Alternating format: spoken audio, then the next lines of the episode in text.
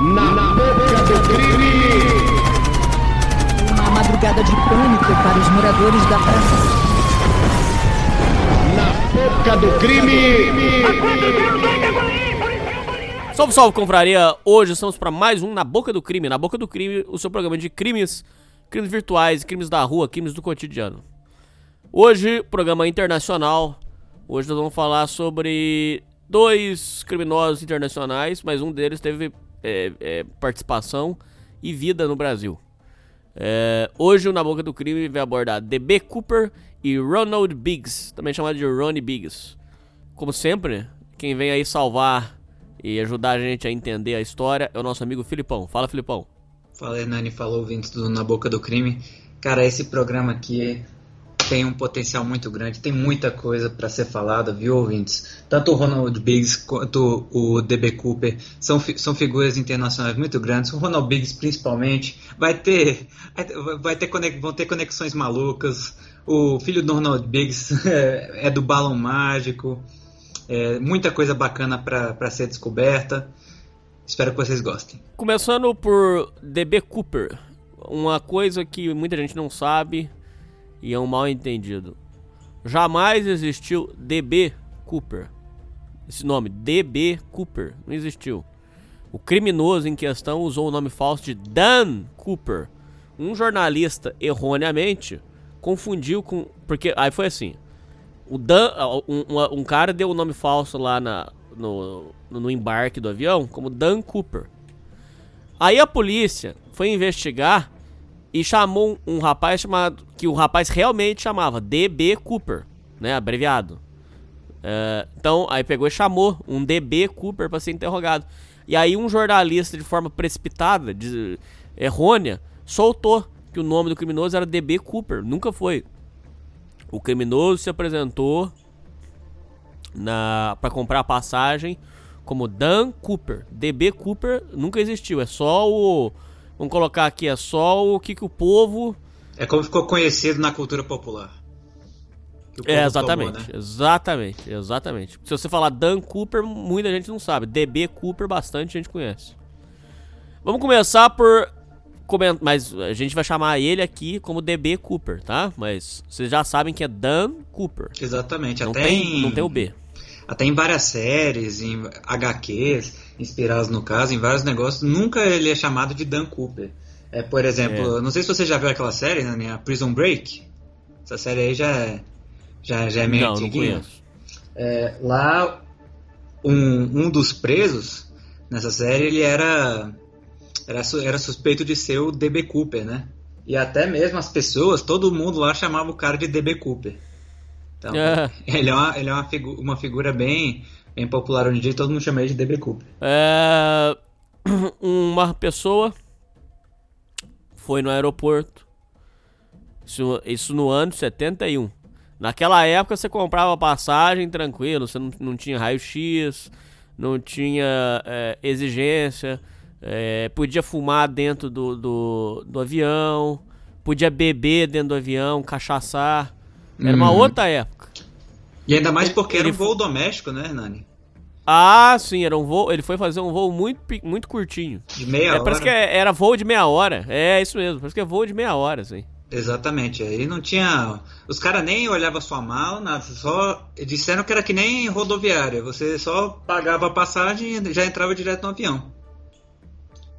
Bom, pois bem. Ele vai.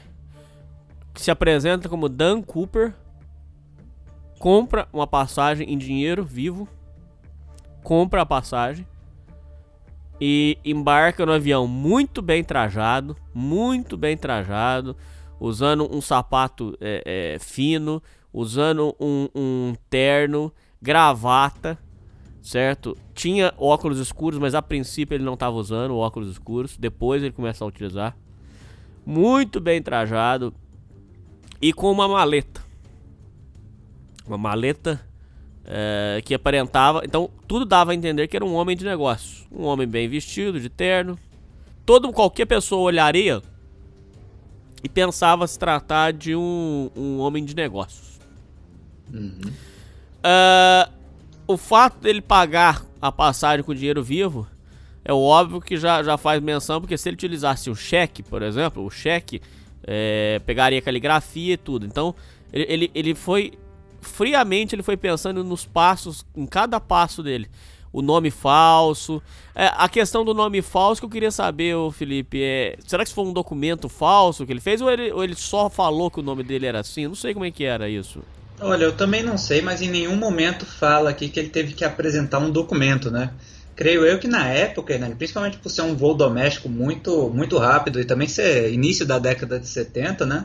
Ele não teve de apresentar nenhum tipo de documento, ele só comprou uma passagem, é que nem, que nem rodoviária mesmo.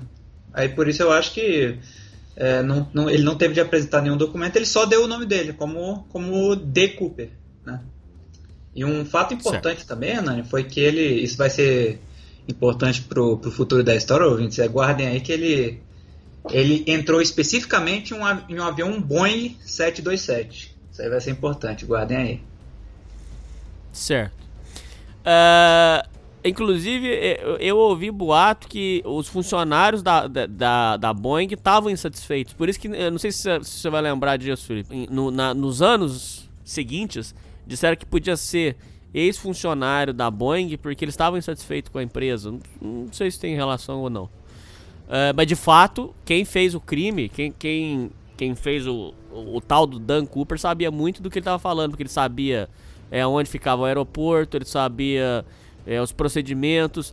Tem uma hora que ele descreve exatamente como o, o avião tinha que ficar. Ele fala que o avião tinha que é, ficar na posição é, é como se fosse é, como se fosse para pousar. Exato.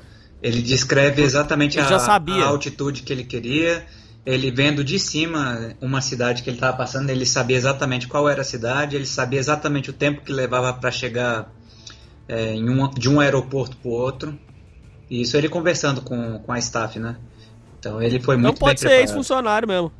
Exatamente. Ele, ele, ele, todos disseram, testemunhas depois, disseram que ele tinha um, um, grande conhecimento. Tanto que os principais suspeitos que o FBI foi investigar depois do caso foram todas, todas pessoas que tinham é, conhecimento é, com, com aeronáutica, né? Sejam militares ou até mesmo pilotos, staff, etc.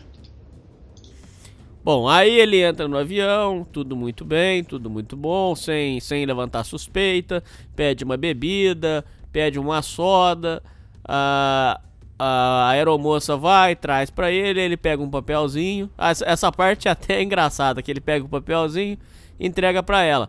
A, a aeromoça achou que era ele tava dando uma cantada nela, Felipe. Achou que ele tava dando o, o número para ela, alguma coisa, tava, tava dando uma cantada nela. Aí ela pega o papel e guarda, como se não fosse nada. Dali a pouco ele cutuca ela e fala: Olha, a, lê o papel aí, porque eu tô com uma bomba aqui. Leia o papel. Felipe, o que que tava escrito no papel? É, no, no papel tava já primeiramente pedindo pra uma pessoa ficar ficar ao lado dele, né? Isso era muito comum, ouvinte. Isso já mostra um pouco do, de uma coisa que a gente vai comentando ao longo do, do, desse, desse assalto aéreo, de que o DB Cooper ele era as pessoas que conversaram, interagiram com ele com um modo muito um, um cara muito cavalheiro, né? E com isso, ele, por exemplo, ele já pediu para uma pessoa ficar próxima a ele e entregou um bilhete também mostrando as demandas dele. Ele pedia, é, se não me engano, 200 mil dólares em espécie, né, Nani? Sim. 200 mil dólares em espécie. Ele pedia notas quatro para ele, em notas de 20. Ele pedia quatro paraquedas também. É, e isso aqui explica. Aí vocês perguntam: peraí, mas o que, que um cara só vai botar na lista de exigências quatro paraquedas? É, isso aí tem uma explicação muito interessante, ouvintes, de que se ele pedisse um paraquedas só, se uma pessoa se uma pessoa está pedindo paraquedas é porque ela pretende pular, né? Ela não pretende sair do avião. Então, quando as pessoas viram essa demanda, eles falam: esse cara vai querer pular do avião. Só que então, por que ele pediu quatro paraquedas? Porque se ele pedisse só um, por exemplo, correria, é, as autoridades saberiam que esse paraquedas é para ele. Então, esse paraquedas poderia vir adulterado. Olha que interessante, isso eu não sabia não. É, é, Exato. É, ele, caramba, que interessante, cara. Ele sabendo que podiam sacanear o paraquedas, ele, ele pediu quatro porque o povo achar que o, o povo do, do, do avião ia pular junto. Exatamente. Aí ele pediu quatro paraquedas para. Porque dessa forma, pedindo quatro, seria, por exemplo, dando a entender que a, a tripulação do avião podia pular junto com ele. É, o, o, pessoal do o, o, piloto, o copiloto e a aeromoça. Então, eles não iam botar um, é, dentre esses quatro paraquedas algum sacaneado, porque os civis podiam pular junto com ele. Então, os quatro paraquedas, ele teria certeza de que viriam não adulterados. E na hora que ele foi é, mostrar para a aeromoça, né, que ele não estava de brincadeira, o que ele fez, ele abriu a maleta, né? Depois que a moça leu o bilhete, ele abriu a maleta e a aeromoça ela viu uma série de tubos vermelhos interligados com o que ela descrevia ser uma, uma bateria. E o que o pessoal, e quando ela foi falar isso para os pilotos, é, eles levaram a sério porque eles pensaram que é, podia ser tubo de dinamite. E aí nesse bilhete estava justamente essas demandas: 200 mil dólares em espécie, em notas de 20, é, caminhões para abastecimento. Isso é muito importante. Ele pediu para que, quando pousasse, depois desse trajeto, dessa viagem de meia hora, é, tivesse caminhões de abastecimento, porque ele ia pousar e já ia levantar voo para outro lugar com dinheiro. E é, também que esse, os quatro paraquedas fossem entregues para ele. É, além disso, ele também pediu almoço pros, pros pilotos. E ele deixou claro o tempo todo que a, ele não tinha a birra dele, não tinha nada a ver com, com os trabalhadores, não tinha nada a ver com os pilotos. Ele fez questão de pagar o que ele consumiu dentro do, do, do avião, as bebidas, ele, ele, fez questão de pagar e devolver e dar a gorjeta ainda pra, pra moça. É, eles, o, o, as pessoas dizem com muita clareza que ele, ele, em momento algum ele gritou, em momento algum ele ficou agressivo, nada. Ele foi extremamente calmo, sereno. Cara, é muito foda essa história, Felipe. Realmente, esse, esse, esse cara é ímpar, cara. Ele não se exaltou, ele não levantou a voz, nada. Ele foi muito tranquilo. Ele, hora, entre as exigências dele, ele pediu o almoço dos, dos pilotos. Aí, beleza. Fez as exigências. Eu quero 200 mil em nota de 20. Eu quero é, os quatro paraquedas, tal, é, o abastecimento do avião e aí o avião para, desce. Ah, ah, ninguém entre o pessoal que tava, entre os civis que estavam no, no avião, eles não sabiam que estavam sendo sequestrados. O, o, o piloto só disse que eles estavam com problemas técnicos e iam ter que descer. Uhum. E isso foi uma jogada de mestre por parte do Cooper, porque se ele causasse um pânico generalizado no avião, é, aí sim ele poderia correr por exemplo, de tornar a coisa de uma proporção maior ainda. Porque imagina que a, a, tripulação ali, não só a tripulação, mas os civis soubessem que estavam sendo tomados de refém, né? E assim instalar um pânico geral e ele podia arriscar até a situação ali sair do controle. Ah, o que você sim. falou, Hernani, de que ele parecia muito calmo, de que ele agiu de todas formas com, com cavalheirismo, com muita educação, isso eu acho também que é porque ele tinha a situação toda sob total controle.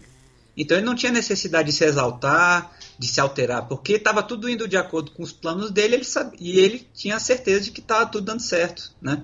Ele já tinha tudo muito bem planejado. Então ele simplesmente estava seguindo com a coisa muito tranquilo. Bom, uh, quando o avião desce, ele libera o pessoal para ir e fica só o piloto uh, o copiloto e, eu acho, se eu não me engano, fica mais algumas, algumas é, é, aeromoças. O resto do povo ele libera, né? Isso aí, ele deixa, se eu não me engano, duas aeromoças lá. Bom, esse pessoal é liberado e aí ele decide. É... Não, aí, aí, peraí, aí o, o, o avião é reabastecido e uma é. coisa muito importante, Hernani, é, Sim. Do, durante o abastecimento do avião, foi que ele pediu para a tripulação abaixar, por exemplo, tanto na, na frente do avião quanto dos lados, para abaixar é, as, as cortinas é, de todas as janelas do avião para os franco-atiradores do FBI ou da polícia que estivessem é, lá no aeroporto e tentassem ma é, matar ele ou algo do tipo ali, é, não pudessem não pudessem agir. Então, para que ele pudesse decolar sem nenhum problema. E ele fez é, esse dinheiro todo, ele não pegou de uma vez, né? Ele, ele mandou a aeromoça fazer diversas viagens E ir fazendo diversas viagens e trazendo de pouco em pouco dinheiro para dar tempo de quando a última remessa fosse entregue para ele, o, o avião já tivesse tempo de ter sido abastecido ele pudesse decolar imediatamente. Foi tudo muito bem calculado, Hernani. Ô, Felipe, a questão de, da, do dinheiro. É, esse dinheiro foi todo rastreado, né? Ele foi fotografado e registrado. Como é que foi essa história que a polícia entregou o dinheiro para ele armado? É, então, Hernani, todo, todo, todo, toda cédula, né? Ela tem o, o local de impressão e também tem o seu registro, né? Então dá para você rastrear as células é, para ele. Por exemplo, se o governo americano ali, a pessoa que, que pagou o resgate, né? Porque ele exigiu 200 mil dólares em resgate. É, se ele fizesse de forma que todas as cédulas fossem da mesma remessa, do mesmo local, é, todo o dinheiro, por exemplo, que fosse começar a surgir é, à medida que ele fosse gastando, poderia ser rastreado de volta para ele. Então imagina, é, digamos que ele tem o, o assalto bem sucedido, é, de repente ele vai lá e começa a gastar esse dinheiro. É, aí as autoridades americanas, elas, elas ficariam de olho e quando começasse a aparecer em circulação essas notas específicas, eles poderiam então fazer o caminho reverso é, até chegar no D. Cooper de novo. Entendeu? Foi por isso que eles entregaram é, o dinheiro para ele, todos com da, todos da mesma remessa. Com o, o número de série. Exatamente. Mas, ô Felipe, tem uma história. Aí começa as coisas esquisitas. Uh, esse dinheiro dele, com exceção de 5 mil reais, acharam 5 mil. Acharam. Com exceção disso, o resto do dinheiro não foi achado. Como é que o, o, o, o DB Cooper pode ter feito pra. Porque esse dinheiro não podia ser gasto nos Estados Unidos. Só se ele mandou para fora. Só se ele fez algum esquema de lavar esse dinheiro para fora. Porque esse dinheiro nunca mais foi achado. O dinheiro dessa, dessa remessa. Então, Edani, aí a gente entra nas coisas que. nas teorias mais pra frente da história, né? De que, por exemplo, ah, o dinheiro não foi gasto porque ele morreu. É, isso aí a gente vai falar mais sobre quando. Quando a gente Tem falar teorias, o método. Né? O, é, o método de fuga dele. Tem diversas teorias. A teoria de que ele morreu, então ele não pôde gastar. É, de que ele, por exemplo, pode ter trocado esse dinheiro por outro é, de, de alguma forma ele conseguiu trocar esse dinheiro. O fato é que realmente o que você falou é verdade. O, o dinheiro do D. Cooper, com, com, o número, com o número de série específico que foi entregue a ele, não foi mais visto no mercado.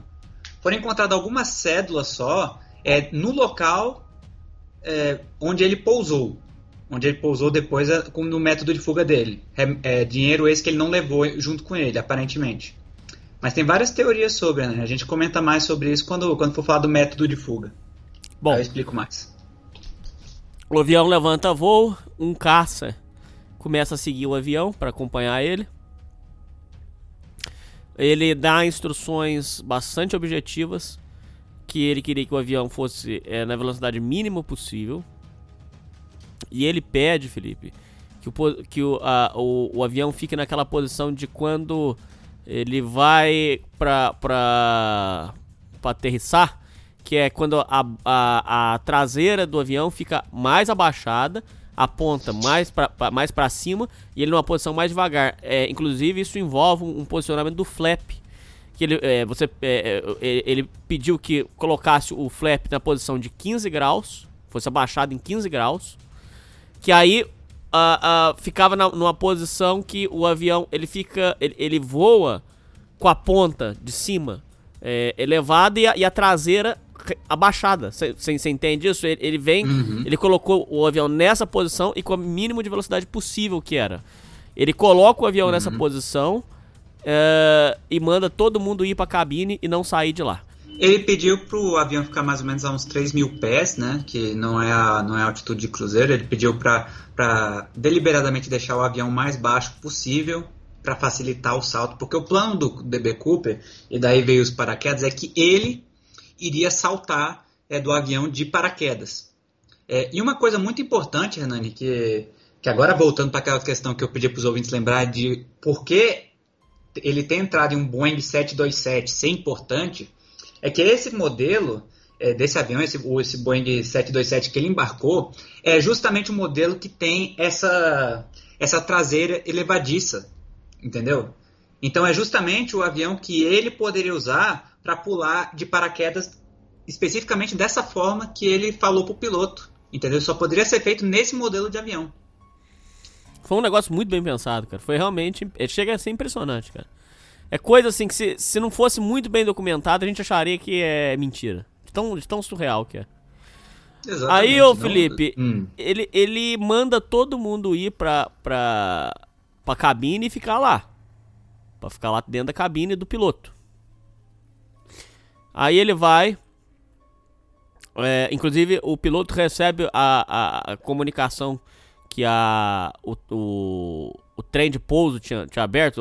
não é trem de pouso o nome, é o, a, a escada né, do embarque. A escada de embarque ali. Que ela tinha sido aberta. Tanto é que ela, ele, o, o piloto interfona lá pro, pro DB Cooper e fala assim: tá tudo. Você precisa de ajuda aí? Ele fala: não, não preciso.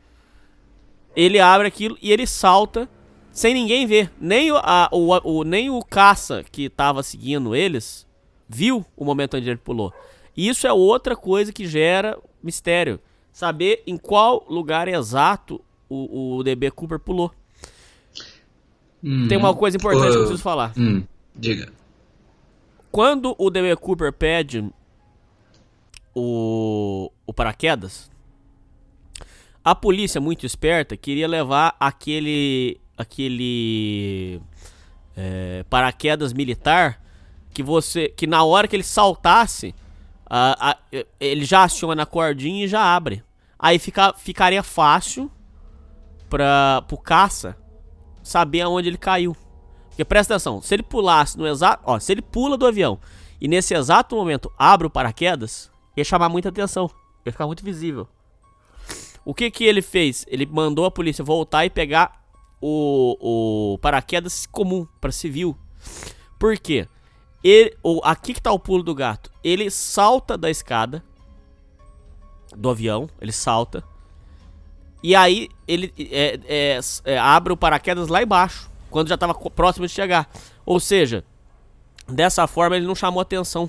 Tanto isso é verdade, Felipe, que quando o avião pousa, o FBI cerca o avião achando que o, o DB Cooper ainda estava dentro do avião. E, só que aí já não estava mais, foi lá, viram que estava tudo certo.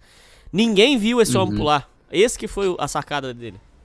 Exato, eles, a- ele, como o caça não deu é, a chamada de que ele tinha pulado, né? Eles acharam que, tal, que talvez o DB Cooper tivesse pulado perto da pista de pouso onde o avião pousou. É, porque ele, o DB Cooper ele pediu para o avião se fazer um rumo até a cidade do México, né? E durante esse trajeto estava muito chuvoso e com muitas trovoadas. E foi justamente nesse período que o DB, que, o- DB Cooper lá, através do, do interfone, o piloto falou com ele, falou não, e que ele teria pulado. Mas o FBI, como o caça não viu o DB Cooper pulando, eles acharam que ele teria pulado perto da pista de pouso ou até talvez podia estar se escondendo dentro do avião, é, enganando o povo achando que ele tinha pulado. É, mas, e por, e por causa disso, Hernani, por causa das condições climáticas, é, teo- uma das teorias mais presentes é que o DB Cooper de fato teria morrido. Porque justamente juntando é, essa, essa parte dele ter feito um salto arriscado, em que ele teria que acionar o paraquedas, um paraquedas civil, é, em uma altitude muito baixa, justamente para não ser encontrado pelo caça, é, é acreditado que o DB Cooper de fato tenha morrido é, nesse pouso. Tá, vamos pra parte das teorias. É, é, quais que são as teorias que existem hoje, por exemplo? A, É, a princípio, só pro ouvinte que não tá sabendo. O caso já foi encerrado, né? Só, só, só pra explicar pro ouvinte. Exato. Que história é essa Depois que de- fecharam o caso? Então, é, esse é um dos. ah, se, se eu não me engano, acho que é, um- é o caso mais, mais longo é, que ficou em aberto pela, pela polícia dos Estados Unidos. Ele ficou mais ou menos por quatro décadas em aberto. Porque, ape- porque aí que vem a história. É acreditado, sim, aí a- até as pessoas que estavam investigando o Cooper na época disseram que a- a maior probabilidade foi de que ele tenha morrido durante o pouso. No entanto, o que acontece? Ele estava num, num trajeto até a cidade do México E ele, no, no trajeto que ele pulou, né, que o piloto e a, e a cabine diz que ele pulou, é, ele teria pulado em uma região de floresta, né? Uma região densa, com uma Isso. floresta muito densa. E nisso, é, por causa disso, no momento que, que ele caiu, é, justamente por causa da condição climática, do pouso arriscado, etc., ele disse que ele morreu. No entanto, é, quando o FBI revirou, eles re- passaram décadas revirando aquelas partes, é, e isso a gente estava em 70, eles passaram até mais ou menos 2010, por aí, buscando aquela área, vendo o que podia ser encontrar por ali, pistas, qualquer coisa, eles não encontraram nenhum corpo. Entendeu? E isso é, foi da- um dos principais fatores para que as pessoas que fazem as teorias de que o DB Cooper tenha de fato conseguido sobreviver. Porque não foi encontrado na região inteira nenhum corpo, paraquedas, é nada, absolutamente nada. Porque você concorda comigo, eh, Hernani, que, por exemplo, se ele tivesse se ele tivesse de fato, por exemplo, ter tido um pouso mal sucedido, o que teria acontecido é, por exemplo, o paraquedas teria se enroscado na árvore, É, é, teria- teria sinal. Teria pelo exatamente teria algum sinal, alguma coisa de que seja do paraquedas, nem, não precisa nem ter um corpo, digamos, mas um paraquedas, alguma coisa ali, É, entendeu? concordo. Mas tudo que foi encontrado naquela floresta, é, se você for é, ver, foram encontradas apenas duas pistas em quatro, em quatro décadas de investigação ali na floresta que ele pousou, foram encontradas duas pistas. Que foi, uma foi um caçador, é, isso lá pelos anos 2000, que ele encontrou um guia de pouso desse avião, desse Boeing 727. Ou seja, seria o, o guia de pouso, né? O guia de instruções de como funciona o avião, tudo, desse avião que o DB Cooper pousou, que ele pulou. Ou seja, esse guia teria pertencido ao, ao, ao D. Cooper. Perfeito? Só que ele só foi encontrado três décadas depois do caso.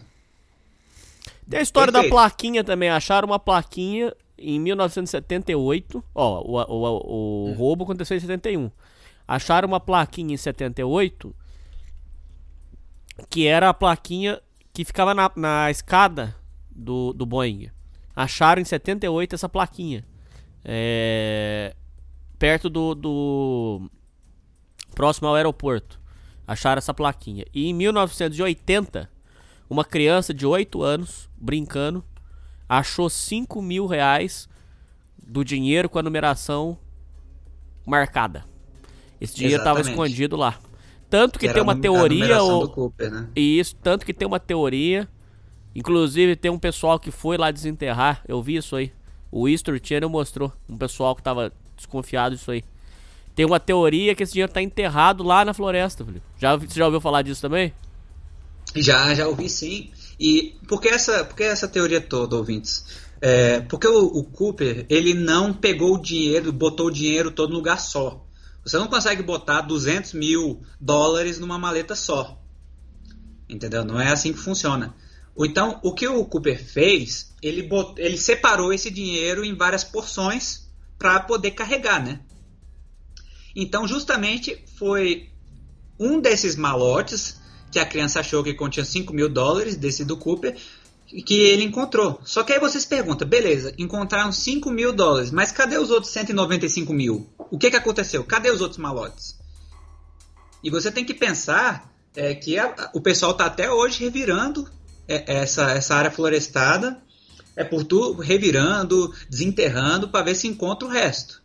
Porque se fossem encontrados, se algum dia, por exemplo, digamos, encontrassem esses 200 mil, aí estaria a confirmação de que, ah, ele, sei lá, é, aconteceu alguma coisa com o Cooper, não sei o que, pronto, não gastou o dinheiro, por isso que não apareceu no mercado. Mas tudo que temos hoje é que foram encontrados 5 mil dólares é, de- com o número de série que foi dado ao Cooper. Foram encontrados o guia, de, o guia de pouso, de instruções ali do avião e também essa parte da escada. Ou seja, temos a- o que nós temos até agora só confirmado é a confirmação de que o Cooper de fato pousou. Isso ele pousou. Só que o que não se sabe é se vivo ou morto. Encontraram dinheiro, encontraram um guia de pouso, encontraram tudo. Aí vocês perguntam, ah, e o dinheiro? Deu para fazer alguma coisa com o dinheiro? Não, não deu para fazer nada com o dinheiro, não deu para procurar impressões digitais, nada, porque ele estava muito deteriorado. Se passaram oito anos que o dinheiro estava lá, em, em- em pegou muita chuva, foi muito maltratado, então as cédulas estavam realmente muito danificadas. É, mas, e aí justamente vem essas teorias de que algumas coisas apontam para o Cooper ter sobrevivido, como, como, por exemplo, ter encontrado dinheiro enterrado é, ter, que, e tudo mais e de que aí o Cooper, o próprio Cooper teria enterrado isso, e também de que não foi encontrado os outros 195 mil dólares, nem é, qualquer tipo de destroço de paraquedas ou corpo ali pela, pela área. E as outras teorias de que o, o Cooper teria morrido porque o dinheiro, nenhum do dinheiro apareceu, os outros 195 mil não apareceram, é, esse dinheiro aí poderia ter sido enterrado pelo tempo, né? Pelo tempo que ficou, por oito anos ali na, no chão da floresta. Pode ter sido soterrado naturalmente. Então são, são diversas teorias, Hernani, mas confirmado de se o Cooper está vivo ou está morto absolutamente nada. Na verdade, é a última pessoa que era a principal suspeita de ser o The Cooper.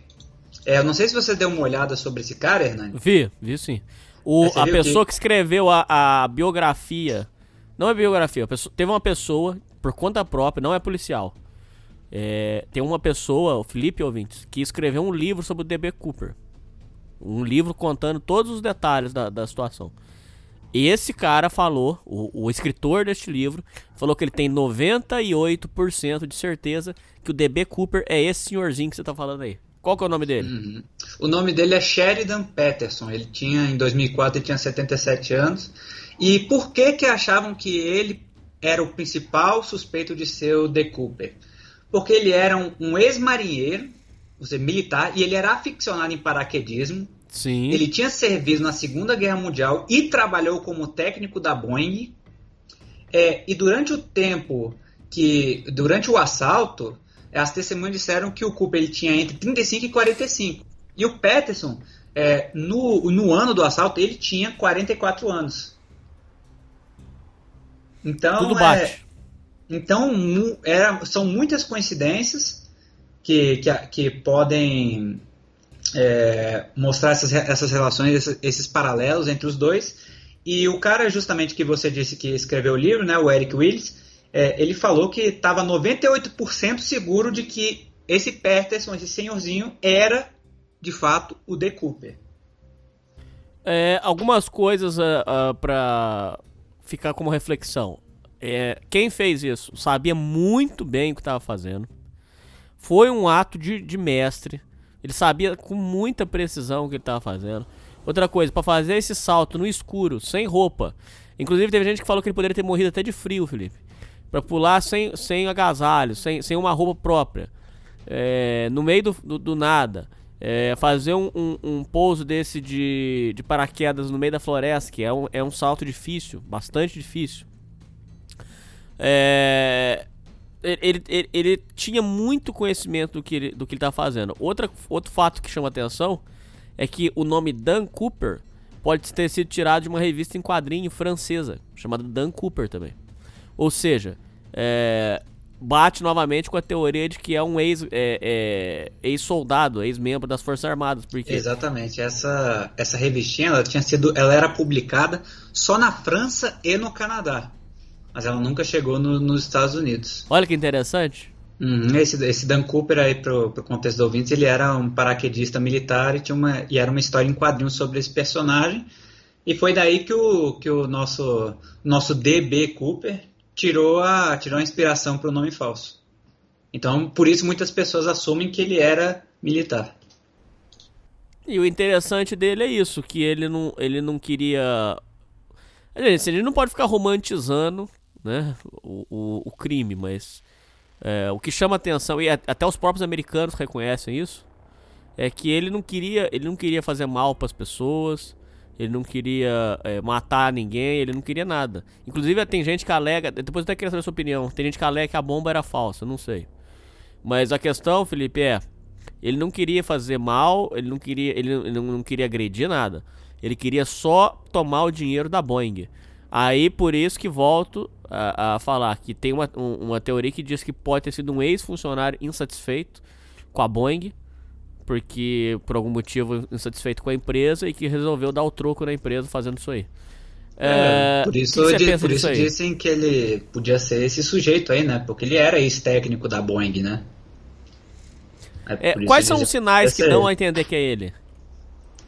Foram justamente esse, ele ser militar, ele ter muita experiência com paraquedismo, ele, ele era muito experiente em, em, sal- em saltos, e, o mais importante de tudo, ele era ex-técnico da Boeing, então ele tinha conhecimento do regimento interno da Boeing, dos, do, das aero, de todas as aeronaves, né? E também, e também essa, essa questão toda de como o avião deveria, deveria se portar, deveria estar funcionando, tanto, tanto que ele deu instruções muito precisas para o piloto de como deveria estar o avião e as condições para que ele pudesse realizar o pouso, né? Então não basta você, por exemplo, só saber eh, ter conhecimento sobre paraquedismo. Você tinha que ter um conhecimento muito grande sobre a aeronave que estava sendo pilotada. E por isso diziam que o cara ele tinha que, por exemplo, ou ter, ter ser um, um técnico da Boeing ou alguma coisa relacionada à aeronáutica, é, ou um, um engenheiro militar, no mínimo que tivesse experiência com paraquedismo. E aí esse sujeito aqui, sendo militar, é paraquedista, trabalhou na marinha e que era ex-técnico da Boeing, ele cumpria todos esses requisitos. Bom, ah, Felipe, conclusões finais. É, acharam os 5 mil reais. Foi só isso. Depois tentaram fazer um teste de DNA na gravata, não deu certo. Eles acharam a gravata e a. E o. Acharam a gravata e acharam mais um.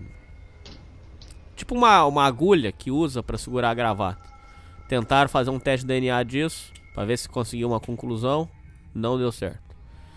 Ah, o caso foi encerrado em 2016, como não resolvido.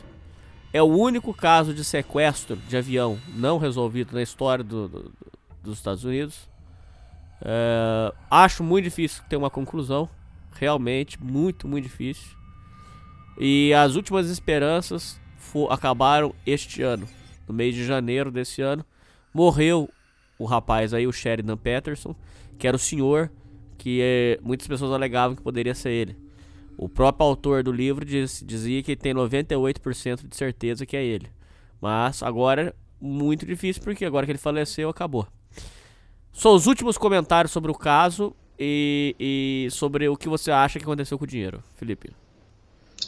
Olha, então nós podemos ver que dentre os casos, né, você falou, você bem falou, né, Nani, não podemos ficar romantizando esses casos, Não. até porque querendo ou não, alguém, alguém se ferrou nessa história toda, no caso foi a companhia aérea de quem ele tirou os 200 mil dólares, né, Sim. então esse dinheiro teve que sair de algum lugar, alguém saiu no prejuízo. É, no entanto, é, dentre os casos, né, não, não tem como, cara, foi, é, é um do que assim gera fascínio. É impossível você não ficar fascinado e, por, por essa história toda. A forma como ele agia, né? Um, um gentleman, pratica, praticamente. é, não buscando nenhum tipo de, de, mal, de mal físico às pessoas. Não precisou levantar nem um pouquinho a sua voz para ter o que queria. Já estava tudo planejado. É, a forma como ele, como ele lidou com todas as variantes que surgiram no caminho é como se realmente o cara já tivesse na, na, ponta, na ponta do lápis absolutamente tudo que ele precisava e tudo que precisava ser feito para ele conseguir. E por isso, por causa dessas, dessas várias experiências que nós falamos aqui, de que já estava tudo planejado e ele conseguiu fazer dar certo, é que eu acredito que ele tenha sido bem sucedido no, no golpe, no assalto e tenha sobrevivido. Se fosse outra pessoa, é, sem, sem essas, é, esses fatos aqui que, no, que nós vimos, né? Eu acho que não seria capaz, não. Mas se tratando do The Cooper aqui, do que ele apresentou até agora pra gente, olha, cara, eu não, eu não ficaria nada surpreso se chegasse aí algum dia com o caso resolvido e ele tivesse vivido até agora, ou até mesmo fosse esse cara aí. Entendeu? Até porque é, o, o Cooper nunca. Apareceram várias pessoas dizendo ser o The Cooper, não sei o que, tá. É, mais de 15 pessoas se entregaram pro FBI dizendo ser mas nenhum deles, é, todos eles foram inocentados e mandados embora porque é, foram, é, foram foram inconsistentes os testemunhos, entre outras coisas, que não era possível ser no The Cooper. Então era um cara que realmente não sabemos o que, não sabemos para que ele queria o dinheiro, é, não sabemos qual era o, o fim de jogo dele. Tudo que saber, tudo que temos aí agora é uma puta de uma história, um puta de um assalto. E a minha e eu acho que ele realmente assim, ele conseguiu sobreviver a tudo isso, Hernani. E você, o que, que você acha? Eu penso que pode sim ser ele, tanto é que depois participa de é, documentários da, da History Channel, ele se enrola lá na hora da entrevista. Eu penso que pode ser ele sim. E, mas acho que nunca vai ser. Esse caso acho que nunca vai ser solucionado. Não acredito em solução.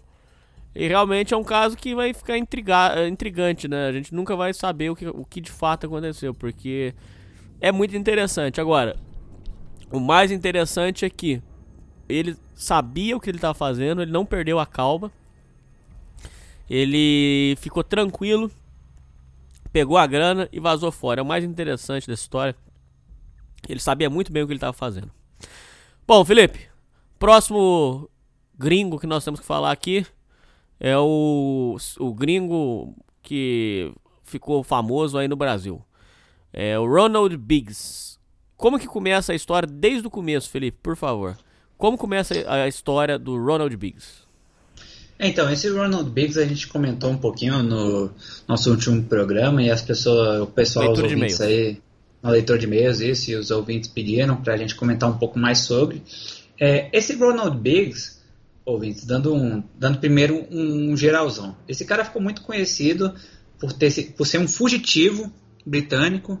É, ele assaltou um trem, é, um trem postal lá na Inglaterra, conseguiu uma puta de uma grana e fugiu aqui para o Brasil e ficou aqui por umas boas décadas, constituindo família é, aqui no Brasil, tudo mais, e se entregando no final para a Inglaterra, é mesmo sem, sem presar, ele não foi expulso. Mesmo sem presar, ele se entregou lá. Até chegar aí, primeiramente, quem foi esse sujeito? O Ronald Biggs, ele, ele é inglês, ele nasceu lá na Inglaterra e ele se alistou na força, na força aérea, na força aérea britânica, né? Isso um pouco, pouco depois da, da Primeira Guerra Mundial. E ele foi dizer, ele foi é, expulso do exército por desonra em 49 por deserção. E com isso, ele, ele constituiu uma família na Inglaterra, ele se casou, ele teve três filhos, e de repente é, ele tinha sido preso durante esse período por alguns pequenos delitos. E foi aí que um dos colegas de cela dele, é, eles entraram em contato e esse colega de cela sugeriu que eles poderiam realizar um assalto a um trem postal que ia passar por perto de, de onde eles estavam e esse trem postal, eles suspeitavam que estava carregando mais ou menos umas 3 milhões de libras em espécie. E que isso hoje em dia dá mais ou menos, daria hoje mais ou menos 13 milhões de reais. Isso em 1963. É, isso em 1963. É, então, ele juntou. Sabe, sabe, sabe o GTA, Hernani? Que você monta uma equipe para fazer o golpe e tudo mais? Então, Sei. foi mais ou menos esse o esquema aqui. Ele juntou mais 15 pessoas, entendeu? Ele juntou um engenheiro, ó, eu vou, vou, vou só, vou só falar os caras que ele juntou aqui um pouquinho. Ele juntou um engenheiro, um dono de boate, um advogado, um tesoureiro, um cabeleireiro, decorador, ex-paraquedista, florista, ex-pugilista, ex-piloto de corrida e apostador profissional, 15 pessoas além dele, para realizar esse assalto. E cada um com uma, com uma função específica hum. dentro desse assalto. É, o que eles fizeram? É, eles sabiam que o, esse trem ele ia passar em, em, um dia específico ali pela, pela estrada de ferro é, perto de Buckinghamshire. E o que eles fizeram? Eles alugaram, compraram uma fazenda ali perto e depois de assaltarem esse trem, eles utilizaram essa fazenda como um esconderijo é, para levar toda essa grana. O assalto de trem, ele, ele, se deu da seguinte maneira. Os 15 sujeitos, eles invadiram o trem, né? Invadiram como? Eles, invad... eles, invadiram o trem é, entrando, no, entrando nos vagões, né? Alguns deles entrando com o trem, dizem, já entrando com o trem já em movimento, né? Uhum. É, porque teve um, um informante é que avisou que o, que o trem ia passar, o, informou o exato momento que o trem ia passar por lá onde eles estavam, né? Então eles embarcaram em dois, em dois Land Rovers e também um caminhão do exército e deixaram a, a fazenda que, que eles estavam usando como um esconderijo e eles começaram a seguir esse trem. Então eles se posicionaram em alguns pontos é, que o trem iria passar e a ideia foi o seguinte: as, algumas pessoas iriam invadir esse trem, iriam soltar os vagões que o dinheiro estava e eles iam mudar a sinalização para que esses vagões soltos pegassem um desvio para ficar no local seguro deles tirarem toda a grana e voltarem com esses Land Rovers e esse caminhão do exército, conseguir transportar esse dinheiro todo para essa fazenda, Hernani. Foi um golpe muito bem executado, cara. É, um golpe eles... de mestre. Exato, foi um golpe de mestre. E eles conseguiram fazer isso eles se, se instalaram depois Isso nessa é, ó, fazenda. Se hoje hum. 2 milhões e 600 mil, se hoje já é dinheiro pra caralho, imagina naquela época. Exato, é, na cotação de hoje dá 3 milhões de reais, né? Imagina naquela época, cara. É muito dinheiro. Exato. Exatamente, cara. Então, é, esse assalto, ele ficou muito conhecido lá na, lá na Inglaterra, cara. Para você, ter, você ter uma ideia, tomou proporções internacionais, não só na Inglaterra, mas ficou conhecido com os maiores assaltos a trem da história. É, e, e, esse sujeito, que, o que me impressiona, esse Ronald Biggs, é que ele era acusado de pequenos delitos, ele era um pé rapado, entendeu, Hernani? Ele nunca tinha feito algo nessa escala, entendeu? Foi o primeiro grande golpe dele e que, por, e por consequência, um dos primeiros, o primeiro grande golpe que se tornou um dos maiores golpes da história é, da Inglaterra e do mundo também, de assaltos a trem. Realmente o cara tinha bala na agulha, né, cara? E, e aí. Mas e aonde que foi que a hum. casa dele caiu? Exato. E aí é, ele ficou. Ficou então, ele dividiu é, o, o dinheiro, né? Tudo. E depois, no ano seguinte, é, e agora isso não fica claro a forma que, que ele foi preso, se alguém delatou, é, mas fica subentendido que alguém os delatou, né? Porque o Ronald Biggs, depois que o dinheiro foi dividido tudo do esconderijo, eles voltaram para as vidas normais deles, né? Porque hum. as pessoas que assaltaram o trem não, foi, não foram as 15 pessoas juntas, entendeu, Hernani? Sei. Algumas poucas pessoas entraram no trem, soltaram os vagões e já tinham pessoas prontas em pontos pré-estabelecidos para cuidar da, do, dos vagões com a grana que ficaram para trás, entendeu? É, então, o que eles fizeram? Fica aqui é, subentendido que eles foram de pouco em pouco encontrando todos os membros do golpe. Através de, desses membros que iam sendo presos, é, delatando os outros, chegaram é, em todos eles, nos 15. Chegaram até o Ronald Biggs, entendeu, Hernani? Hum. Certo. É, e foi aí, cara, justamente que ele foi preso, ele foi, ele foi processado, condenado, e aí agora que vem a parte que entra o nosso criminoso internacional via aqui para solos tupiniquins, que ele conseguiu fugir da prisão fazendo aquele clássico do cinema. Ele fez uma corda de pano, jogou por cima do muro foi, e foi mesmo. fugiu. Ele pulou pelo muro, foi desse jeito mesmo. O que, é, como que a polícia né, nessa época era despreparada, hein, Felipe? Pelo amor de Deus, cara. Pô, cara, assim, a gente pensa, é Inglaterra, né? Não deve ser muito fácil escapar da prisão. Eu me pergunto quais os, os específicos que o cara conseguiu botar um, uma, corda, uma corda feita de pano por cima de um muro e escapar, né? Aqui diz que ele escapou sozinho, né? É, mas a forma que ele fez para não ser detectado pelos guardas e conseguir escapar, cara, teve que ser um negócio muito bem bolado. Ou um vacilo muito grande por parte dos guardas.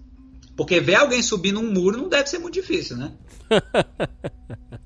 é, e aí, Hernani, essa parte aqui é interessante, que aí parece até filme do, do 007, né? É. Que eh, quando ele saiu da prisão, ele, ele pegou um passaporte falso e fugiu para a França primeiramente. E lá Correto. na França, ele pegou um passaporte falso e fez uma cirurgia plástica, cara. É isso que eu ia falar, ele fez uma cirurgia para dar uma mudada, né? Ele também mudou de nome, ele não tava mais chamando Ronald Biggs. Ele arrumou um outro nome. Exatamente. É, E, cara, o que, o que me impressiona é que realmente tem. Se eu não me engano, é um filme do 007 que tem um vilão que, que faz uma cirurgia plástica, não sei o que, pra não ser mais É. reconhecido, cara. Isso mesmo. Então, me pergunto até se os caras tirou daí a, a inspiração pra isso. mas aí ele vai pra Paris, faz a cirurgia, mas ele não fica em Paris. O que, que acontece? Exatamente. Aí, em cinco, cinco anos depois, né, de ter fugido da prisão, ele foi pra Paris. E aí, em 70, ele se mudou pra Austrália. E Só que aí ele foi. crime- Só que aí a Hum. casa dele caiu, Felipe, porque ele foi trabalhar em televisão, cara. Ele, ele, ele, ele deu muito. Ele deixou o pé muito à, à disposição, né? Vamos colocar assim. Ele era, ele era cara de pau, cara. gente. Cara de pau. Esse é o termo, cara de muito pau. Cara de pau. O, ca- o cara, o cara é, era na época, porque passou cinco anos, mas ele ainda era um dos criminosos mais procurados do mundo. Ele vai justamente na Austrália, né, que faz parte da, da Commonwealth britânica, tudo, né? E trabalha em, em uma emissora de televisão, cara. É sacanagem, né? E por que, aí o ouvinte pergunta, por que, que ele foi trabalhar na televisão? Porque antes do de todo esse negócio do crime, ele trabalhava como marceneiro. Então, foi, então ele conseguiu um emprego lá na Austrália como montador de cenário, montador de set lá para uma emi- emissora de TV, entendeu? Então ele não trabalhava assim com, com questão de, ah, de reportagem, de, de virar repórter, não, algo assim tão na, na mídia mesmo, mas ele trabalhava com a montagem de set. Mas foi aí, Hernani, que você respondendo a sua pergunta, a casa dele caiu. Porque um dos repórteres que estava que tava justamente estudando sobre esse caso é, achou ele muito parecido com o cara do crime. E ele investigando um pouco mais, descobriu que, que de fato o, o, o cara que trabalhava como montador de set era o próprio Ronald Biggs fugido. Quer dizer, Entendeu? ele. Ele. é, é, trabalhava numa emissora muito grande e aí ficou visado, vamos colocar assim. Exatamente. O, um, um repórter que estava estudando o caso achou ele muito parecido e descobriu que ele de fato era o Ronald Biggs. Mas É, que cagada, acaso. né, cara? É, cara. Mas assim, ele se expôs ao risco de trabalhar em emissora, né, cara? Lá tem repórter, jornalista, todo mundo que está familiarizado com o caso e você tem que pensar, né, Hernani Ouvintes, que o caso dele não era pequeno, ele não é ah, não, assaltou uma padaria ali no bairro. Ele Exato. fez um dos maiores assaltos até da história. Então, todo, mesmo com cirurgia plástica, pô, todo mundo via a cara dele em todo lugar, né, Hernani? E ele era um dos chefes do crime, então ele não era é, peixe pequeno. Exato. E, e muito importante foi que, justamente quando o repórter reconheceu ele, ele imediatamente vazou da Austrália e resolveu ir para o Brasil, para a América do Sul, tentando ficar o mais longe possível de qualquer coisa associada à Inglaterra e etc. E uma coisa muito importante que a gente vai comentar é que ele, um dos motivos pelo qual ele escolheu o Brasil foi que o Brasil não tinha um acordo de extradição com a Inglaterra. Que é o seguinte: os países, quando se trata de refugiados internacionais, eles, se eles tiver, esse país tiver um acordo de extradição com o país de origem, é, ele pode e irá legalmente extraditar um criminoso, entendeu? Só que durante a ditadura militar, o Brasil não tinha um acordo de extradição com a Inglaterra. Então o Big sabia que quando ele chegasse no Brasil, se por, se por algum motivo ou outro ele fosse descoberto, o Brasil não iria extraditá-lo para Inglaterra. É, ele ia- disse que ele não sabia, mas você acha que já foi de caso pensado. Ele disse que não Cara, sabia, não. É muita coincidência você ir parar em um país que justamente ocorre de estar em um período que não tem acordo de extradição com a Inglaterra, né, cara? É, Eu ok. acho. É ok. Você não- você- é um não acha não, justo. É um argumento justo. Um argumento convincente. É, e aí, é, uma coisa também coisa importante foi que ele deixou a família inglesa dele inteira para trás. Lembrando que ele já era casado e tinha três filhos. Ele deixou toda a galera para trás e foi, veio para o Brasil. Ele abandonou a família lá, lá na, lá na Inglaterra e, e companhia, né? Ele abandonou todo mundo e foi parar aqui no Brasil. Bom, ele vem pro, pro Rio de Janeiro, caipirinha, carnaval, festa. Ele conhece a Raimunda. Raimunda era dançarina de casa de clube noturno. Ele tem filhos com a Raimunda. Novamente ele dando bobeira no Rio de Janeiro. Um repórter da BBC tava fazendo uma cobertura. Acho que não, acho que era da NBC. Agora, eu não lembro se era da NBC ou se era da BBC. O repórter fazendo uma, umas fotografias no rio. Acha aquele esquisito. Reconhece ele. E em pouco tempo aciona a Scotland Yard, que era a polícia eh, de alta patente inglesa. A, a polícia identifica que era ele. Só que, como não havia um acordo de extradição Inglaterra-Brasil, uh, não era possível. Aqui as pessoas dizem que existe uma, uma, uma coisa que é mal explicada. Dizem que não é porque o Brasil não queria colaborar, é porque para haver um acordo de extradição, a Inglaterra teria que mandar os presos políticos de lá para cá. E haviam, segundo o que consta, haviam muitos presos políticos que a Inglaterra não queria mandar de volta para o Brasil. É o, é o que é falado. Então que por isso que não foi feito. Tanto isso, uh, o, tanto não foi feito um acordo de extradição, tanto não foi feito que o que foi feito foi uma troca. O, a Inglaterra aceitou fazer uma troca com o Brasil mandava o PC Farias, PC Farias da campanha do Collor, mandava o PC Farias de volta pro Brasil.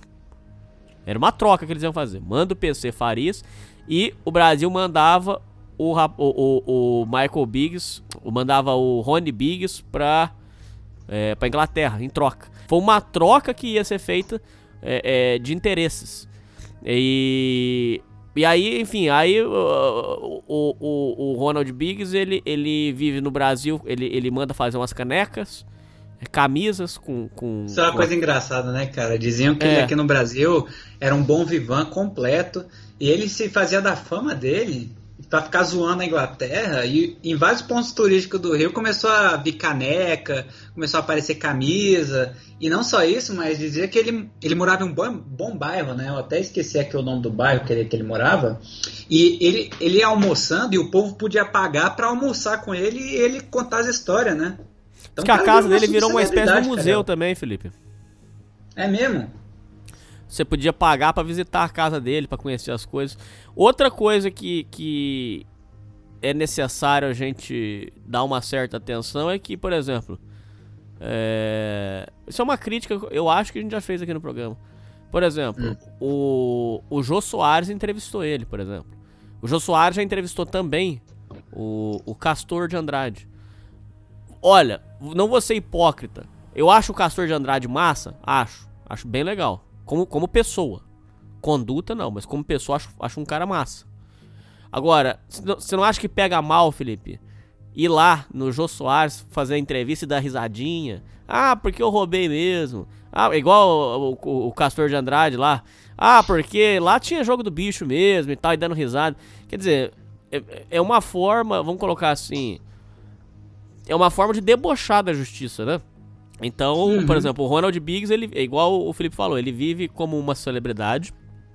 E é- acho que essa era a grande questão, Hernani, de que é, ele fazia esse sucesso todo porque não estava debochando da justiça brasileira, né? A justiça brasileira já, já tinha dito que não tinha nada a ver com isso e que o Biggs ia ficar só sobre o que ele chamava de liberdade vigiada só. E que não ia haver extradição, mas ele ia ficar em liberdade vigiada. E aí, quando chamavam o Biggs, faziam canecas e tudo mais, o que eles estavam fazendo na realidade era justamente a, debochando de um país estrangeiro que não estava em muito bom- bons termos na época, né? Porque a Inglaterra, a Inglaterra, outros, por exemplo, eles condenavam a ditadura brasileira, os atos, é, tortura, entre outras coisas. Havia, havia muito disso. E aí o- muitos os brasileiros, entre outros, eles usavam justamente disso para também debochar, fazer uma, uma gracinha com a Inglaterra, né? Então o Biggs e Jô Soares, ter caneca, ter XYZ, é até é, é compreensível aqui no, é, no contexto da época. E não só isso, mas é, hoje, hoje é muito mais evidente, mas antigamente já tinha essa cultura do, entre aspas, dos os memes, né? E aí o Ronald Biggs meio que virou um meme da, da, da- aí da década de 70 que ele, e 80 que ele passou aqui no, no, no Rio de Janeiro. Porque os caras começaram a fazer caneca, camisa, justamente zoando o governo inglês. Com uma E- menção e aí- importante, o Sex Pistols virou amigo do Ronald Biggs. A banda Sex Pistols, que eu gosto muito, Sim. É se verdade. tornou. Inclusive o Ronald Biggs participa de um clipe do, do Sex Pistols. O Sex Pistols vem pro Brasil, é, gravam com ele, fazem um, um- um clipe com ele e. Porque o, o, o Sex Pistols tinha birra com o governo inglês. Então é, pega e, e grava com ele. Ou seja, ele vira, é igual você falou, ele virou uma, uma subcelebridade. Só que o, o status dele de subcelebridade foi acabando com o tempo, porque ele não gravava mais filme, não gravava mais nada. Com o tempo ele acabou é, padecendo, Felipe. Tanto é que chega no momento que dizem, não sei se é verdade, dizem que a, a saída dele do Brasil se deveu realmente à, à pobreza. Você acha que é isso ou não? Sim, é verdade, porque o Biggs ele não tinha ocupação aqui, né? Ele não, assim, ele podia trabalhar informalmente, mas ele era o Ronald Biggs, assim, o que ele vivia, ouvinte, isso é até bem explicado, ele vivia do povo indo lá co- comprar as coisas dele, de ir lá, por exemplo, almoçar com ele, pagar para ouvir as histórias dele.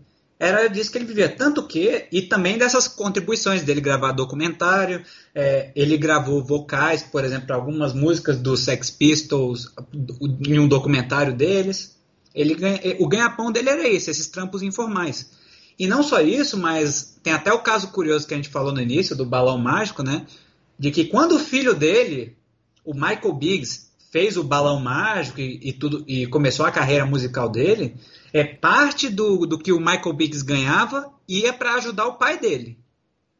Então o Ronald Biggs começou a se sustentar também com o balão mágico, entendeu? Porque ele não tinha trabalho. Tem outra coisa importante que tem que ser falada.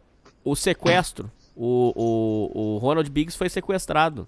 É, O- a gente ia falar disso, né? É verdade. Você quer, O- quer falar? Vamos falar agora. O, o- um, um grupo tentando pegar, uma, pegar um, um dinheiro do governo inglês é, decide sequestrar o Ronald Biggs e levar ele para Bahamas, aonde tinha acordo de extradição. Só que não deu certo. Tanto é que foi nessa história do sequestro que o filho do Ronald Biggs ficou famoso. Porque viram ele é, desesperado que o pai dele tinha sido sequestrado e falaram assim: Ó, esse menino é, ele tem talento pra atuar e tal. E aí foi aí que ele entrou pro, pro balão mágico. É curiosa a entrada, né? Que loucura, Uhum. né, cara? É, e esse, e esse sequestro está rodeado de, de, de teorias aí, porque disse que foi, ele foi organizado por um grupo de mercenários, né, que justamente queria fazer uma grana com o governo inglês. Sei. É, e, e aí o Biggs, ele, através, o governo brasileiro, é, através de algumas brechas que tinham na lei, na lei na época, ele conseguiu, lá de, lá de, de Barbados, né, ele conseguiu voltar para o Brasil. É, através de, de algum- algumas brechas na lei, ele conseguiu voltar de Barbados para o Brasil sem problemas depois desse sequestro, quando ele foi liberado. Mas o que o povo diz, Hernani, as teorias que tem, é de que essa, esse grupo de mercenários, é, na realidade, é, teria sido uma operação secreta do, do governo britânico. Aí por que diz isso? Porque essa gangue de mercenários ela é li- liderada por um consultor de segurança inglês, que o nome dele é Patrick King. E no documentário que fizeram sobre, sobre, esse, sobre esse sequestro, em que ele, ele foi entrevistado, o, che- o líder da gangue do sequestro foi entrevistado, é, ele deixou a entender nesse documentário que o governo, que o governo inglês teria, teria tido alguma coisa a ver com isso é, e que esse sequestro teria sido parte de uma operação é, generalizada com o envolvimento do governo britânico, entendeu, Hernani? E que eles iam receber uma recompensa por, trazer, por tra- conseguir trazer o Biggs de volta do governo, que o governo teria encomendado tudo isso, entendeu? Hum, entendi. Como se tivessem contratado um. Vamos colocar Exato. assim, um. É, o, Que o o- governo, porque o governo fazer um, ele não pode mandar militares para ir atrás do, do Ronald Biggs, né? Ele não pode mandar militares britânicos. Então o que, é que ele teria feito? O governo teria contratado mercenários, terceiros, independentes, para pegar o Biggs e trazer de volta. Bom, aí, Felipe, dizem que ele tava numa situação muito ruim, ele já tinha é, sofrido infarte e, e mais de um derrame. Exato. E diz que a situação dele no Brasil tava muito precária. Em 2001, ouvintes, isso aí foi uma coisa muito curiosa. É, em 2001, ele declarou ao, ao jornal inglês, o The Sun, que ele estava disposto a voltar para a Inglaterra para pagar pelos crimes dele. Porque no momento que o Biggs pisasse na Inglaterra, ele seria preso. Não tinha dú- ele, ele não tinha dúvida disso. É, então, o que, que ele fez? Ele declarou para o jornal que ele queria voltar e falou que se esse jornal custeasse a viagem dele para Inglaterra, né, tudo mais, é, ele voltaria para Inglaterra para ser preso, para pagar pelos crimes, seja por arrependimento ou o que quer que seja. Não fica, não fica muito claro o motivo dele, de ele por que ele quis voltar para Inglaterra do nada assim. Pode ter sido alguma coisa que aconteceu aqui no Brasil, que ele simplesmente quis voltar para Inglaterra, cansou de fugir, ele já estava bem. Ele já era um, um, senhor idoso, né? Você tem que pensar, ouvinte, que, que o sujeito ele, ele nasceu em 29. Ele já estava com seus 72 anos de idade. Então ele já era um senhor e ele, o esse jornal, The Sun, ele fretou um, um jato para o Biggs é, em troca de exclusividade nessa reportagem toda e acompanhou ele para a Inglaterra. No momento que o Biggs pisou na Inglaterra, ele foi preso, tudo mais. E só que o problema foi que enquanto ele estava lá na Inglaterra, ele estava preso, é, ele, come, ele teve dois ataques cardíacos e também teve alguns derrames. Então o cara estava realmente nas últimas. E por causa disso, eles fizeram diversos apelos e também petição de soltura por, por causa do estado de saúde dele. Só que todas essas foram negadas. Mas, em 2008, é, o Biggs ele cumpriu um terço da pena dele de 30 anos, né? E por isso ele teria direito a uma liberdade condicional. E aí, juntando isso aos fatores de saúde, o, o ministro da Justiça britânico ele decidiu conceder liberdade a Biggs. Isso Mas a primeira vez não aceitou porque. Não. É, é isso aí foi em 2009, porque a primeira vez que ele pediu foi negado porque alegaram que porque alegaram que ele não estava arrependido. Você viu essa? Ah, é, é no dia 1 de julho, né? Alegaram que ele não podia sair porque ele não estava arrependido. Ele deve cara... Eu imagino que ele devia estar tirando sarro na cadeia, né? Ah, cara, assim, um, de um, um cara que, que entra na onda, pega a caneca, a camisa lá, zoando tudo, vai no Jô Soares e dá risada de tudo, eu, eu acho bem a caráter isso aí. Mas Pô, isso aí, isso aí é foda, né, cara? O, o sujeito, ele teve dois ataques cardíacos na prisão, ele teve, teve, teve alguns derrames lá, e é, não sei nem mais se ele tava... Se era a mesma pessoa, né? Porque, pô, derrame, derrame é foda, acaba com o sujeito. E aí o cara pede a soltura, né? Pra, pelo menos, sei lá, morrer em casa. Acho que essa era a intenção, porque depois de dois ataques cardíacos e alguns derrames, o cara não, cara já está muito debilitado. E aí o, o, ministro de Justiça fala assim: ah, não, você não parece estar tá arrependido, volta lá pro castigo. Porra. Foi, foi isso mesmo. É, isso aí foi foda. Felipe, uh, Michael Biggs vive numa casa de idosos ele até morreu. o ano de 2013. É, ele morreu. E aí em 2013 ele falece. Uh, no velório tava o filho dele, Michael Biggs, é, os gangsters Dave Courtney e Fred Foreman. E ele foi enterrado com a bandeira do Brasil e com a, e com a bandeira da Inglaterra. É, o que, que você achou da, da, sobre o fim de vida dele? Você acha que ele teve dignidade? Você acha que é, o povo passou muita mão? Você acha que ele tinha que ter sido mais punido? O que, que você pensa disso aí? Hum, é meio, meio complicado né, falar isso, porque ele roubou esse, esse trem postal, isso foi na da década de 60, 63, né? E passados esses 50 anos, ele meio que viveu como uma subcelebridade. Ele nem parecia que tinha cometido um crime durante essa época toda, né? Não. O cara vivia como um bom vivan aqui no Brasil, como uma, como uma subcelebridade. É, então, quando ele voltou para a Inglaterra, ele realmente voltou como, como um criminoso, como para pagar tudo. E o, o que mais me, me chamou a atenção nisso foi justamente essa decisão dele voltar para Inglaterra, porque ele, ele não tinha nenhum motivo para voltar, né, cara? É, ele, ele poderia ter ficado aqui por mais tempo. Porque... Mas então por que será que ele fez isso? Exato, eu não. Eu, aí que não fica muito claro. Eu não sei se, por exemplo, estavam próximos de, de fazer algum acordo de extradição alguma coisa do tipo na época, porque já, a ditadura militar já tinha acabado, né? Então os novos governos, só que aqui fala que, por exemplo, em 91 ele estava gravando coisa para é, uma banda alemã de punk, Car Carnival Foi. in Rio, ele estava gravando isso. coisa ainda aqui no Brasil, entendeu? É, então, isso em 91, é, depois da redemocratização. Então, é assim, eu acho que esse, ainda não estava saindo um acordo de extradição, porque senão ele já tinha sido mandado embora. É, e aqui fala que a decisão dele voltar em 2001 é, foi, de, foi dele. O acordo não teve nada a ver com acordo de extradição, com troca, absolutamente nada. É, então eu acho que foi realmente algo da consciência dele, ou o que quer que seja. Ele, pode ser também a ver com a família dele aqui na Inglaterra, né? Não sei. Porque lembrando, ele tinha ele tinha uma família na Inglaterra, né?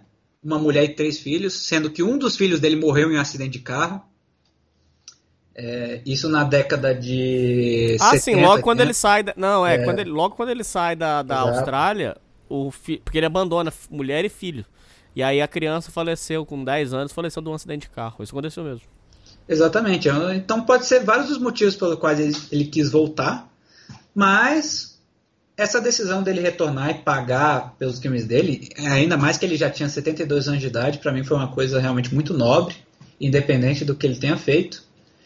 E, cara, ele pagou, pagou em peso pelo que ele fez, porque, pô, o cara na prisão teve dois ataques cardíacos, teve derrame, teve os caralho, o cara, o cara praticamente morreu na prisão, né, Hernani?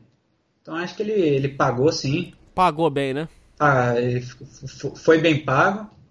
E morreu numa casa de, de, de velhos. Então, acho que eu, eu admiro essa decisão dele. Eu, e para mim, ele pagou o que, que deveria ter pago sim. Bom, é isso aí, Felipe. É isso aí, ouvintes. Falou! Falou!